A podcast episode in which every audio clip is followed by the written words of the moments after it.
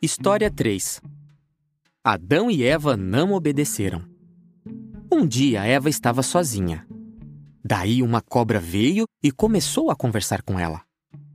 É verdade que Deus não deixa vocês comerem nenhuma fruta? Não é bem assim. A gente pode comer a fruta de todas as árvores. Deus só disse para a gente não comer a fruta de uma delas. Se comermos, vamos morrer. Que nada! Vocês não vão morrer.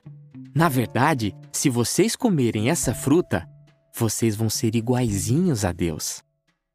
Será que isso era verdade? Não. Mas Eva acreditou nessa mentira. E quanto mais ela olhava a fruta, mais ficava com vontade de comer. Então, Eva comeu e deu a fruta para Adão comer também. Adão sabia que se eles não obedecessem a Deus, iam morrer. Mas mesmo assim, ele comeu a fruta. Mais tarde, Jeová falou com Adão e Eva e perguntou por que eles tinham comido a fruta.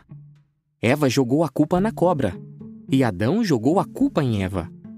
Adão e Eva não obedeceram a Deus.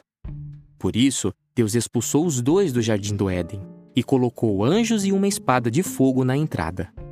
Assim, Adão e Eva nunca mais iam poder entrar de novo no jardim. E a cobra?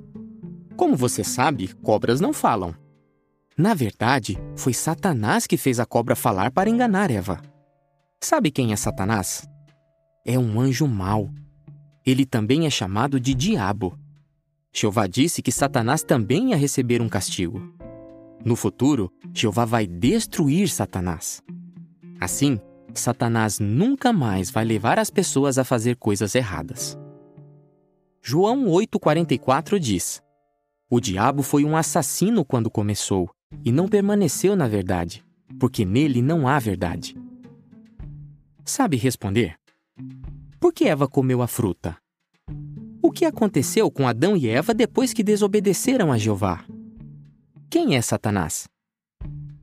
Aprenda mais lendo Gênesis 3:1 a 24, João 8:44, 1 João 3:8 e Apocalipse 12:9.